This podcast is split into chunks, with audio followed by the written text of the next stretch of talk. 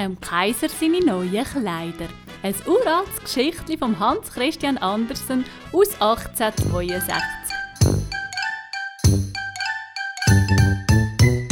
Vor vielen, vielen Jahren hat ein Kaiser gelebt. Dem sind seine Kleider so dermaßen wichtig gewesen, dass er all sein Geld dafür ausgegeben hat. Er hat sich um nichts anderes gekümmert als um seine Kleider und dass er jeden Tag etwas Neues hat können anlegen und die überall zu zeigen, wenn er ist spazieren fahren oder ins Theater gegangen ist. In dem Königreich, wo er gewohnt hat, ist es sehr munter und aufgeweckt zu und her gegangen. Auf dem Meer hat es nur so gewimmelt und gewuselt von Schaulustigen und solchen, die wollen einkaufen Kaufen Salat. Frische Maroni, frische Maroni. Schnucki, noch nicht vorher? Es hat immer ganz viele neue und fremde Leute an dem Meer und alles hat duftet nach frischen Blumen und Kräutern. An einem schönen Tag sind auch zwei Halunken ins Königsreich an den Meeren gekommen und haben umplagiert, dass sie die schönsten Kleider weben können. Nicht nur die Farben und die Muster wären so ungewöhnlich schön, sondern dass die Kleider auch noch die Eigenschaft haben, dass sie unsichtbar sind für alle Menschen, die zu faul sind oder nicht für ihr Amt taugen oder auch nur einfach wirklich strohblöd sind. Oh, das wäre ja super Kleider, hat der Kaiser gedacht.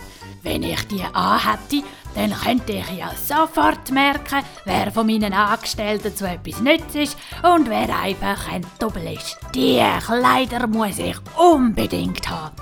Und so hat er diesen beiden Halunken sehr viel Geld in die Hand gegeben, dass die sich sofort an die Arbeit gemacht haben. Sie haben zwei Webstühle aufgestellt und haben so da, als würden sie die Kleider weben. Aber sie haben eigentlich gar nichts auf diesen Webstühlen gehabt. Sie haben bis spät in die Nacht die ganz hart geschafft. Oder eben da. Die schöne Seide und das Gold, was hätten sollen brauchen zum Kleider machen, haben sie ganz einfach in ihren eigenen Sack gesteckt. Jetzt möchte ich doch gern wissen, wie weit die mit meinen Kleidern sind, hat der Kaiser gedacht.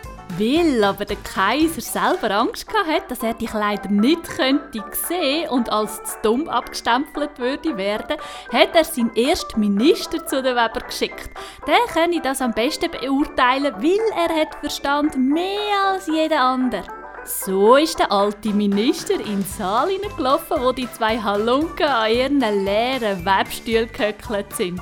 Oh, Jesus, ich sehe keine Kleider, der Minister hat sich so unglaublich fest geschämt, dass er einfach nichts gesagt hat. Die beiden Halunken haben ihn gebeten, dass er doch näher kommen und sich die Kleider genauer anschauen. Dann haben sie auf die beiden leeren Webstühle gezeigt und gefragt, wie wunderschön doch die Farbe und wie ausgefallen das Muster doch wäre und wie wunderbar das zum Kaiser würde passen. Die zwei fragen weiter, was sagen ihr dazu? Oh, es ist ganz hübsch, ganz herzallerliebst, hat der alte Minister verdrückt gesagt und hat durch seine Brille an den Boden geschaut und sich unglaublich geschämt. Ja, ich werde dem Kaiser sagen, dass es mir gefällt.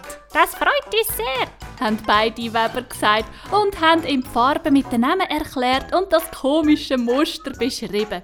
Der alte Minister hat gut aufgepasst, damit er auch ja das Gleiche kann sagen und ist zurück zum Kaiser gegangen und hat ihm alles erzählt. Die beiden Halunken haben jetzt noch mehr Geld, noch mehr Seide und noch mehr Gold wählen, das sie zum Weben brauchen und haben wieder alles in ihre eigenen Säcke gesteckt.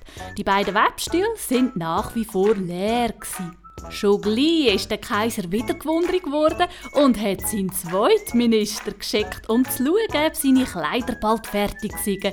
Und ihm ist es ergangen wie im ersten Minister. Auch er hat nichts gesehen, weil auch nichts dort war. Die beiden Halunken haben auch ihn gefragt, ist das nicht ein hübscher Mantel? Die prächtige Farbe und das außergewöhnliche Muster. Wie gefällt es euch? Auch der zweite Minister hat Angst gehabt, dass er für sein Amt nicht tauglich wäre und hat sich nichts anmerken lassen. Im Gegenteil, er hat die Kleider, die gar nicht da waren, in allen Tönen gelobt und hat im Kaiser das Gleiche erzählt. Jetzt haben auch alle anderen Menschen vom Königreich von diesen Kleidern geredet und der Kaiser hat sich selber auf den Weg gemacht und hat sie sehen. Der Kaiser hat eine ganze Schar ausgewählte Männer zusammentrommelt, wobei dort auch die beiden Minister dabei waren und ist zu diesen zwei Halunken gegangen. Die beiden haben aus allen Kraft gewebt und gewebt und so da, als hätten sie Seide und Gold auf ihren Webstühlen. Ist das nicht prächtig?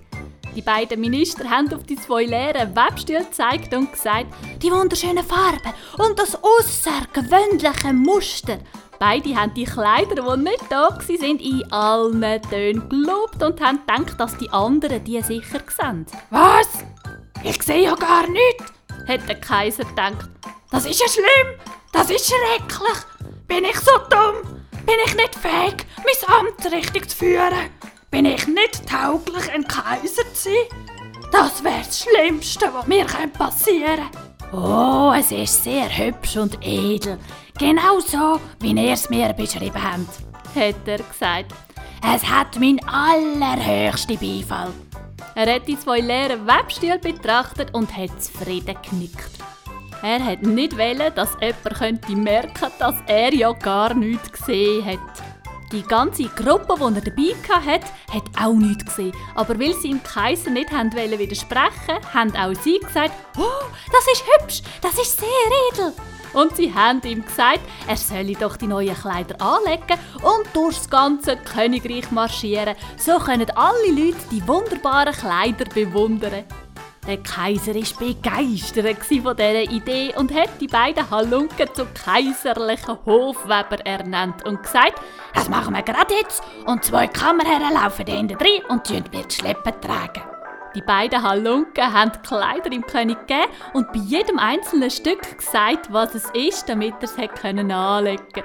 Sie haben gesagt, das ist der Rock, das ist der Mantel und so weiter und so fort. Sie haben auch betont, wie leicht die Kleider sind, so leicht wie Spinnweben, dass man sie gar nicht merkt, wenn man sie trägt. Der Kaiser steht vor einem grossen Spiegel und hat jetzt nichts mehr an. Er ist völlig blut. Er lässt sich aber nichts anmerken und lobt die Kleider weiter in den höchsten Tönen.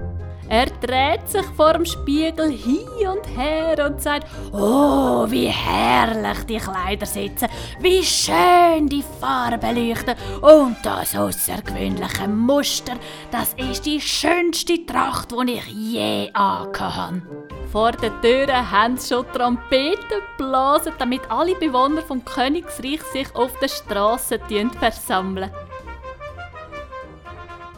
Und dann geht's los. Die Tür geht auf und die beiden Kammerherren bücken sich und nehmen die unsichtbare Schleppe in die Hand. Der König läuft zur Tür raus und genießt seinen Auftritt.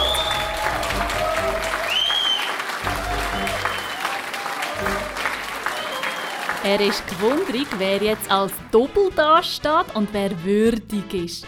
Schritt für Schritt läuft er durchs ganze Königsreich an jedem einzelnen Bewohner vorbei und prüft seine Reaktion. Die Menschen auf der Straße und an den Fenstern haben alle gerufen.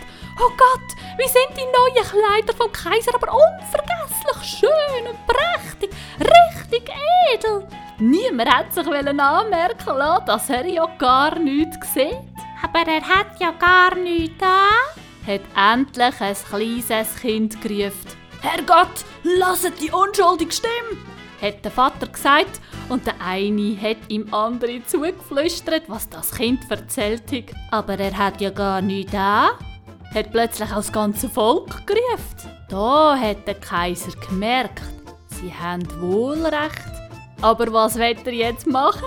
Stolz und mit erhobenem Hauptes läuft er weiter durch die ganze Stadt und lässt sich nichts anmerken. Seine beiden Kammerherren haben seine Schleppe, wo ja gar nicht da war, jetzt noch straffer gehabt wie vorher.